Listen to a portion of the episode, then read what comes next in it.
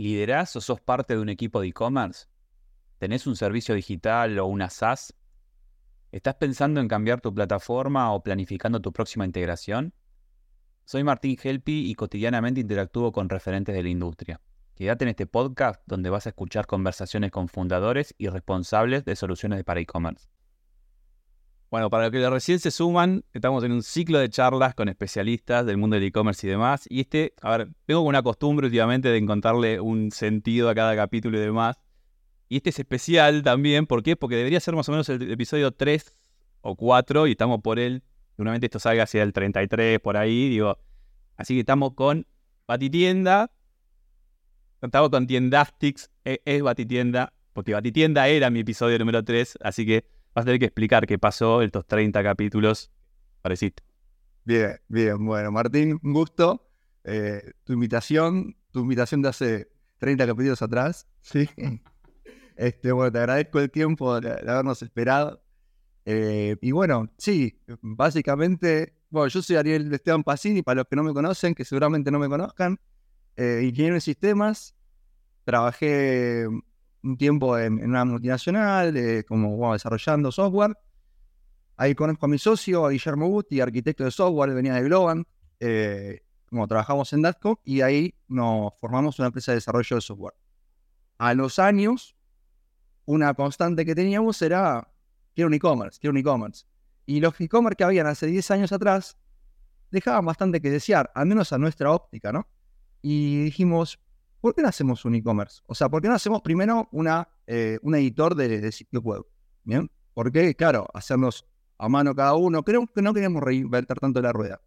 Empezamos, hicimos un buen panel de edición, de, diseño, digamos, y ahí empezamos a meternos en el back office, en el e-commerce, en, la transacción, carrito de compra y todo eso.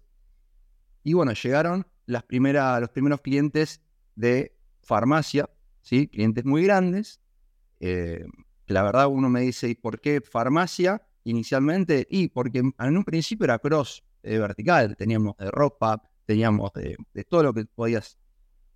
En ese momento nosotros, obviamente que no íbamos a ser ni siquiera relevantes porque tampoco teníamos inversión, ¿sí? Éramos dos desarrolladores que estábamos trabajando y cuando viene la primera farmacia, después viene la segunda, por solamente por el referido del, del footer, ¿sí? Y empezamos a, detectar diferentes necesidades propias del rubro farmacéutico o de perfumería en general, ¿no? Farmacia, perfumería, en online.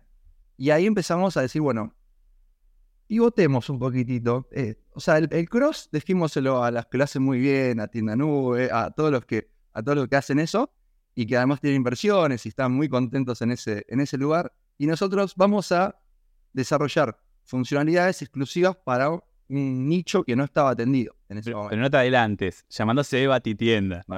ahí está el tema, no, ni siquiera, creo, no sé cómo se llamaba antes, era muy mal el nombre. Este, en ese momento hicimos, dije, bueno, tiene que tener un nombre puntual. Y empecé a dar vueltas, bueno, llegamos a Batitienda. Bien, tenía que ser un nombre determinadamente corto, que se pueda reservar.com, este, que la gente lo pueda recordar, que lo pueda decir, bueno, las bases de una marca, ¿no? Decir, un nombre de marca que. Y, que nos recuerden sobre todo. Batifarma, yo no tenía en mi cabeza en ese momento decir, vamos a hacer solo de farmacia. Entonces, y bueno, fanáticos de, los cómics y de, todo el mundo, de todo ese mundo hermoso, mi, mi, y Yamaguchi y Ariel Pasinga, bueno, a ver, Batitieta, listo. Diseñé el logo y arrancamos con eso. Y te soy sincero, es el día de hoy que en las reuniones comerciales cuando la gente dice, los clientes dicen batitienda, se ríen y decís, bueno, esto funcionó. Sin querer funcionó. Hasta. ahí empezamos. Hasta que un día, esto hace poquito lo escribí en la historia, en nosotros, en nuestra, en nuestra página web, este, hasta que un día quisimos registrar en INPI. Esto es recomendación por ahí para los, los que hacen startups y bueno, dicen, voy a pensar un nombre, bueno, está en .com, fantástico. Bueno, pasen por el INPI, que es el registro de marcas algunas de Argentina, y traten de registrarlo. Porque ahí va a saltar enseguida si hay alguien que está se pone en disputa. Porque, bueno, a nosotros nos pasó eso. Nos llegó un, un de DC Comics allá de Estados Unidos diciendo: Mira, no, eh, no nos gusta ese, ese nombre. No, Batman no tiene una tienda. Y esto se asume que podría ser la tienda de Batman. Y bueno, vos dirás, en ese momento vos qué hubieras hecho. Ah, bueno, en ese momento, esta es un poco la explicación de por qué pasaron 30 episodios. Eh, claramente, eh, Ari me dijo, yo quiero estar en el podcast. Estoy hablando de episodio 2, episodio 3. Digo, bueno, qué lindo, dale, grabemos. No, pero me voy a cambiar el nombre. Y el chiste fue que cambiar el nombre a Tiendastic, obviamente que es adaptación de marca y demás y todo eso llevó su tiempo. Obviamente uno por ahí tenía la ansiedad de decir, dale, hacelo, cambiar el dominio y demás, pero no, fue todo un proceso y demás. Así que bueno, quería, quería ocupar toda la intro de, esto, explicarlo, porque digo, no, era menor que de capítulo 3 pasemos al 30 y pico. Y creo que este episodio para mí es Hablemos de Pharma, ¿no? Un poco, un poco eh, lo, introdujiste al principio de, tu charla, ¿no? O sea, esta especialización hizo que eh, ya no enfocase tanto en lo que es un front, un PDP, una, una página de detalle, y decir, che, ¿cuáles son las, necesidades que tiene la industria del farma? Y creo que lo, lo fueron encontrando y lo fueron supliendo. Contame un poco cuántas cadenas de farmacia eh, y cuántas provincias están involucradas en tienda. Y mira, hoy estamos, el, justo el viernes cerramos Catamarca, así que hoy estamos en 15 provincias, ¿sí? Yo parece que estamos jugando federal, federal, federal, federal. Súper federal. De hecho, nuestro primer cliente fue de Buenos Aires, el segundo fue de Córdoba, el tercero de Mendoza, el cuarto de Entre Ríos, y de ahí se empezaron a aparecer todos en capitales, ¿no? Que más o menos, y después empezaron a aparecer en ciudades no tan centrales, ¿no? De, cada provincia. Y, y, bueno, nada, este, 15 provincias, hoy casi estaremos en 50 eh, tiendas, ¿sí? Que el grueso son cadenas de farmacias, que no, son las, las cadenas más eh, top, o sea, Pharmacity, Selma, etcétera, pero este, de ahí para abajo, la verdad que encontramos una, un, producto que, le cierra por muchos lados a, ese tipo de, digamos, de tier, ¿no? De ahí para abajo, la verdad que está, está muy bien. Y hablamos de un seller que no es un seller normal, es un seller que por ahí, primero no, se le permite vender su producto principal, digamos, ¿no? O sea, entendamos que estamos en Argentina y las farmacias no pueden vender medicamentos por internet, o sea, que pueden vender ciertas cosas de venta libre, todo lo perfumería, beauty, digamos, toda esa categoría. Entonces digo, también parten con una desventaja de no vender el fuerte de su catálogo. También vos contabas, ¿no? Son, generalmente son empresas familiares que se transforman en cadenas, que empiezan a ganar sucursales y demás, y no tienen los procesos y los departamentos y los warehouse que van teniendo, incluso de una marca de moda, ¿no? Que se va armando para el e-commerce. Así que haber entendido eso me parece, y haberte adaptado eso por ahí es la clave, ¿no? Mira, yo, yo creo que, o sea, lo hicimos en base a lo que, a lo que los clientes nos, nos decían, nosotros íbamos detectando que eran los dolores más grandes. Hoy el dolor más grande que tiene una tienda online del, rubro que sea, ¿sí? O sea, una vez que resuelve la plataforma, es, ok, hay que agarrar los productos. Propuesta de valor, vamos a decirlo. O sea, hay que agarrar los productos. ¿Y, quién carga los productos? Y bueno, claro, cuando tenés ropa, que son 50, 100, 200 productos, lo haces a mano. Por eso la vertical de la ropa, por ejemplo, es la que menos tenemos para agregar. Pero en la de retail, y ahí ya cambia un supermercado, una farmacia. De hecho, nosotros ya estamos con supermercado también. Este, y claro, porque es donde podemos agregar valor. Es decir, mira, yo te catalogo automáticamente todos los productos que tengan código barra, ¿no? Eh, y de una manera constante, continua. Todos los días salen productos nuevos. Yo todos los días te los voy a estar creando y actualizando. Entonces ahí ya sacás, no te digo una persona que se dedique a eso, ¿sí? Pero sacás un, costo importante en, en una operativa que decís, mínimo 10.000 productos tenés que tener. ¿Para qué lo dijiste al pasar? O sea, lo que tiene, lo que tiene Tiendastic, ex Tienda, nada, es decir, enroscaste en decir, bueno, si la mayoría de mis clientes venden los mismos productos, ¿por qué no organizarlos? Ponerle buenas fotos, buen atributo, todas las propiedades y que si ya lo que lo identifiqué en RP con su código de barras, ¿por qué no cargárselo automáticamente y que el cliente no tenga que hacer por B140 eh, fotito, descripción? Digo, che, no es menor eso. Que no un costo de una barrera de entrada, ¿no? Porque, digamos, mi visión es bajar las barreras de entrada a las farmacias y a los supermercados ahora para que entren al mundo digital. No es menor, uno, viste, lo dice, pero no es menor porque una cosa es el, deseo, otra es cómo lo implementar, ¿no? Nosotros ahí lo que primero hicimos fue catalogación automática. Eso ya bajo una barrera. Amo la primera vista.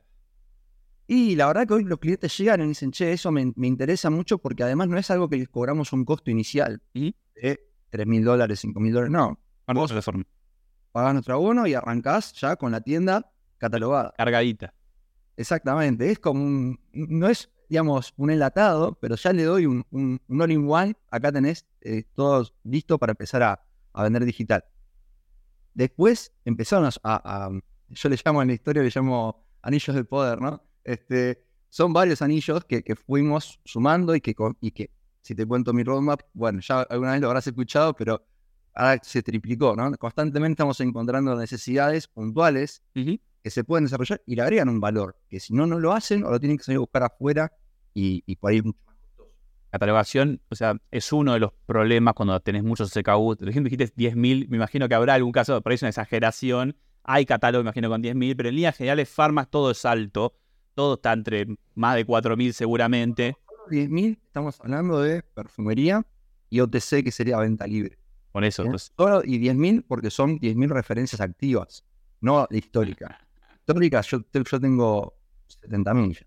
Entonces, catalogación es un gran problema cuando hay que ponerle de fotito y descripción a 10.000 artículos. Digo, el gran problema operativo, digamos, que es stock, precio, en un país con mucha dispersión y demás. Y creo que también ahí tenés soluciones, ¿no? A ver, ahí, claro, inicialmente, ¿por qué empezamos a crecer en, en, en Pharma? Es porque nos empezamos a integrar a los sistemas de gestión de farmacia, que nadie se, se integraba. Eso nos permitió mantener actualizados precios y stock, ¿no? Y, carga de pedidos. Eso ya es un, un- dolor. Hace 10 años había inflación, ahora también. Ahora hay más. Ahora hay más nomás. Pero bueno, el, problema de actualización de precios, que por ahí en otros países que no tienen inflación, no es un problema, ¿sí? Y la sincronización de stock eh, es algo normal, pero el de precios no. Por acá es sincronización de precios dos veces por día mínimo o más. Ah, De hecho, en el supermercado estamos haciendo cada una hora. Eh, y manejo de promoción. Porque también eso en ese momento, en, las en la plataforma que conocíamos, no había buen manejo de, de módulo de promociones. No de promociones colectivas, automáticas, o solo podías tener una promoción automática corriendo, cosas así medias raras que, que bueno, para el rubro de, perfumería online necesitabas tener 50 campañas de promociones corriendo en simultáneo, ¿no? Este, entonces, bueno, también nos metimos en esa parte. Ahí sí fue puntual de nuestros clientes que dijeron, tengo todos estos descuentos de los laboratorios, hace que aparezca en la tienda. Es muy normal, uno va a una farmacia y todos esos papelitos pegados y llevando esto, llevando lo otro, el 3 por tanto, digamos, uno poder, poder mapear toda esa propuesta de valor también en el digital. Total, total. Así que bueno, es, es ese también nos met- nos metimos en esa parte, que era fundamental, que por ahí las plataformas, por ahí las más, eh, las más grandes, ¿sí? Eh, de dos costos, lo tienen, pero claro, hay un 95% de, de- del mercado que no puede pagar esa plataforma. Entonces, ahí es donde podemos dar una mano nosotros. Y la otra pata me parece importante en el mundo de farma, eh, ahora también pasa en la moda por ahí en los multimarcas, ¿no? Que tenés, en- tenés a, un gran proveedor, a gran facilitador de, productos únicos, o monopolios o como se llame, ¿no? Están las droguerías, están los laboratorios, digamos que hay una presencia muy fuerte de marca ahí atrás, control y demás. Y también, ¿no? Hay que tenerse en cuenta en, en la operación de la farmacia. A ver, parte de, de- de nuestro, de nuestra especialización fue ir conociendo el ecosistema de, de la farmacia, que, bueno, es un mundo, ¿no? Están los colegios, están el farmacéutico de cada provincia que tienen sus reglas, están las droguerías, que son proveedores, digamos, como eh, distribuidores, bueno, concentran los productos de los laboratorios este, y le distribuyen a las farmacias que les entregan por ahí una o dos veces por día, depende de la, de la ubicación geográfica. Em, o sea que, y, y están los laboratorios, ¿no? Entonces, depende de la, de la, del tipo de, de- de cadena o de farmacia. Por ahí a veces tienen con- contacto directo con laboratorios, tienen promociones por un lado, eh, lo- de mitad para abajo compran a las droguerías, ¿no? Justamente por esta capacidad, de, tienen diferente capacidad de compra, diferentes promociones y todo eso. Entonces, lo que segundo que vimos, dijimos, y bueno, si las farmacias medianas, ¿no? O sea, del el 70% del, del mercado para abajo, tiene compra a las mismas droguerías, ¿no? Entonces dijimos, bueno, vamos a eh, integrarnos para que puedan vender con el stock de las droguerías. Porque por un lado, o no tenían sistema de gestión que nos podíamos conectar para ver stock, o no manejan stock. Detalle. ¿no? Dato técnico de, de cuando estás metido ahí, y decís, ¿cómo que no? No, no manejan stock. La gran mayoría no maneja stock, entonces ¿cómo podés levantar un e-commerce? Y ahí te lo, te lo tiro a vos la, la pregunta, ¿cómo, ¿cómo crearías una tienda online de un cliente que te dice, mira, yo no manejo stock, pero tengo 10.000 referencias? Stock infinito se llama, o que no. bueno, suerte con las promesas de entrega, porque cuando vayan a buscar no va a estar. Entonces, claro, ahí dijimos, no, podemos automatizar esto, entonces eh, varias veces al día tomamos esos stocks que tienen las droguerías y los disponemos, los consolidamos con el stock local, en el caso que esté, y en el caso que no, no pasa nada, y los llevamos a la tienda online. Entonces pasa un cliente, una cadena, inclusive cadenas grandes, ¿eh? que, que por ahí tienen 5.000 referencias, pasan a tener 15.000 o 12.000 de manera automática. Entonces ahí ya cambia porque vos no podés vender algo que o sea, vos no puedes comprar algo que no sabes que, que, tu, que tu vendedor lo tiene, ¿no? Y bueno, como el vendedor lo mismo. Entonces, eh, cuando hicimos esto, fue un salto muy interesante porque hoy tengo clientes que me dicen, estoy, Ari, estoy vendiendo productos que no sé que existen.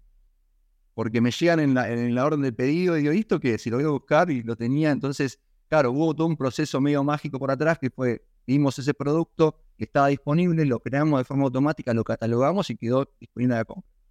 Entonces se vendió y, el farmacéutico se enteró en ese momento, ¿no? El mundo ideal, básicamente. Yo creo que se te escucha más de un multimarca deportivo y dice, ¿y eso no, no, no estará para mí también? O sea, bueno, bienvenidos. Todo lo que tenga código de barra, nosotros podemos este, agregar valor, ¿sí? Más allá, no solo por esto que te estoy contando, sino por otras funcionalidades, pero ahí es donde nosotros encontramos que, somos, eh, que, tenemos más para dar. Cuando el producto tiene un código de barra. Entonces, de ahí se puede automatizar y además se puede sumar la experiencia de uno a otro. Y ahí me meto por ahí en el, por ahí en otros, en otros anillos, pero, pero bueno, lo que es tendencias de mercado y toda analítica de mercado y todo eso, que claro, tener un código barra es traciable y, podés este, tener una foto real. Ya entre nos, los clientes de Tiendastic tienen acceso a ciertas métricas de dispersión de producto, de venta de producto, cierta analítica de, de mercado que por ahí es muy atractivo a la hora de tener un e-commerce no, solo a la hora de tener un e-commerce, es atractivo. Porque la información es poder y, digamos, nosotros hoy con 50 cadenas a nivel nacional en 15 provincias. Es bastante representativo, diríamos, ¿no? Tenemos, y a ver, yo lo comparo con las tendencias de Mercado Libre, viste que, son públicas, bueno. Y en algunos productos son esos, en algunos otros no. Mm. Es interesante, ¿no? Este, y también cambia, depende de, por ahí de la provincia eh, y, y, las ciudades. Pero eh, a nivel nacional, nosotros a nuestros clientes les, los ayudamos con tendencias nacionales. ¿sí? Top 10, top 100, top 500, categorizado y no. Pero son datos muy, muy frescos, porque por ejemplo hacemos una lectura semanal y le ofrecemos también en, esa, en ese ranking cómo llegan ahí con precios de venta que tuvo ese producto. Precios mínimos, promedios y máximos. Entonces ya el cliente tiene una, eh, el, digamos, el seller tiene un, número de decir, mira, de estos productos yo tengo tales, ¿no? Bueno, ¿de cuáles hago publicidad? Y de los que son batallas que puedo llegar a ganar. Y batallas que no me conviene meterme, ¿no? Entonces acá en realidad lo que terminas ayudando es a, por un lado, al de marketing, para que no haga campañas que, que tengan poca conversión, y, y la ahorrás en la búsqueda, ¿no? Porque si no, cuando vos, nosotros también tenemos un área, ahora, ya no la estamos promocionando ni la estamos desarrollando, pero inicialmente a las primeras cadenas las ayudamos con un servicio llamado Bati Plus, sí, Batinea Plus, que no, no, no, tiene nada que ver con el Shopify, pero el plus le queda bien, este, porque le damos redes, diseño, marketing. Obviamente hicimos, hicimos vender un montón y eso también nos dio a nosotros un conocimiento muy fuerte de, lo que necesitaba ese mercado. Pero bueno, lo interesante era que nosotros sabíamos a nivel nacional qué es lo que se movía. Entonces sabíamos de las promociones que les, les daban los laboratorios a dónde a dónde gastar más balas, ¿no? Y eso es algo que le damos a los, a los, a, la gente de marketing. Y, también está el área de compras en la farmacia, en la cadena. Claro, cuando ven esto, dicho por, por gerentes de compras, me dicen, mira, me cambió la forma de comprar porque yo no tenía estos, estos insights y yo compraba en base a lo que vendía la farmacia física. Entonces, esa información te cambia y por ahí un producto que se vende online lo pones en, en adelante en la parte física y lo vendes. También. Entonces también a, eh, esto, este servicio viene a ayudar a el, digamos, al negocio offline de clientes. A ver, yo todo esto ya lo sabía, obviamente, lo que tenía ganas que lo escuche todo, todo el resto. Imagínate que hacemos este chiste, ¿no? De todo el tiempo que pasó y bueno, cuando grabamos, cuando grabamos, obviamente forjamos una linda amistad con Ari y demás. Eh, a ver, si entras en helpy.com.ar barra plataformas, te vas a encontrar con ciento y pico de plataformas. Pero a ver, lo que yo vi prácticamente en Tiendastic es este grado de especialización es muy atractivo, es muy interesante. Podríamos hablar horas y horas y de farma. Te quería aprovechar ahí para, para redondear un poco y por suerte nos escuchan de todos lados, de, Argentina bastante, pero también nos escuchan de Uruguay, de Perú y por suerte, ¿no? De Colombia y demás. Entonces digo, ¿hay planes ahí de Tiendastic para, para Latinoamérica? Sí, de hecho nuestra idea es eh, formar, digamos, una, una, empresa en Uruguay y de ahí tenerlo como hub a nivel LATAM y llevar este modelo, digamos, de, de negocio que ya está aprobado en Argentina, ¿sí? Si bien estamos sumando más jugadores al, ecosistema, validación de, recetas, de promociones de laboratorios, el, ecosistema en general, email marketing y todo, de todo, todos los jugadores, ya está aprobado y ya está funcionando. Entonces lo queremos llevar a los diferentes em, otros países que, este, que tienen similitudes, ¿no? Que tienen droguerías, que tienen, bueno, ya tenemos gente interesada en, Uruguay y en Chile. Entonces, nuestra idea es formar eh, esos primeros dos países como para poder em, empezar y de ahí llevarnos a la TAM. Pero no es tan fácil. A veces me gustaría tener una startup que, no dependa ¿no? del ecosistema físico, porque lo llevas a otro país simplemente por, hacer, por llevarlo. ¿no? Nosotros ya dependemos de, bueno, de hacer alianzas o de trabajar al menos con, con, esos jugadores físicos que hoy están. Sí, sí, depende de normativas, de idiosincrasias, o sea, de cada país, o sea, habrá países donde se puede vender medicamentos recetados sin receta y otros que no. Totalmente. Acá yo no sé cuándo lo van a habilitar. En algún momento lo van a habilitar tarde o temprano, van a ser los primeros que lo tengan listo. Pero, pero bueno, este, hay que jugar con las cartas que te tocan en cada país, ¿no? Y son barajas diferentes. Entonces, nuestra idea es, ir haciéndolo con cuidado como para poder aprovechar. Y que además es una bala. vos tenés, no, puedes ir y después decir, uy, me equivoqué, bueno, mañana te doy una propuesta mejor. No, que cierre. Así que bueno, esa es la, la, visión que tenemos al menos para el 2024. Yo creo que valió la pena esperar. Hablamos de Pharma. Y bueno, gracias por tu tiempo. Bueno, Martín, cuando quieras, seguimos porque creo que tenemos para, para cinco capítulos más. Así que nada, un placer hablar con vos y bueno, y llegar a, a toda tu gente. Nos vemos. Si querés seguir escuchando entrevistas a fundadores de plataformas de e-commerce en Latam, suscríbete en Spotify para recibir la próxima notificación. Y te cuento que en mi canal de YouTube vas a encontrar las versiones en video de estas mismas charlas. Hasta la próxima.